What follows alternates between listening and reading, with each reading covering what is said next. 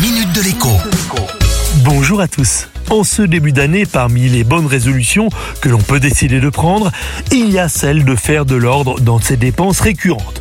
Nous sommes en effet tous souvent abonnés à des services dont nous n'avons pas ou plus besoin ou encore qui font double emploi. Exemple. Vous avez deux voitures et donc deux contrats d'assurance. Eh bien, sur les deux contrats, regardez bien, mais vous avez probablement une assistance dépannage, parfois 0 km.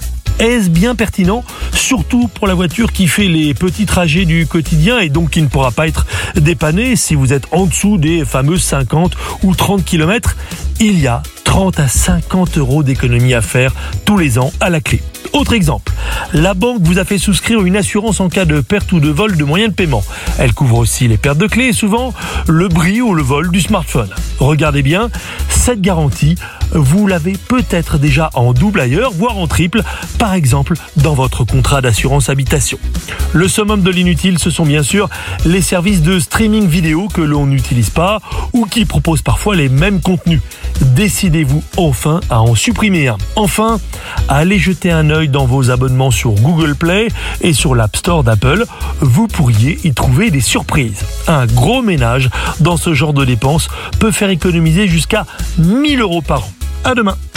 La minute de l'écho avec Jean-Baptiste Giraud sur radioscoop.com et application mobile Radioscoop.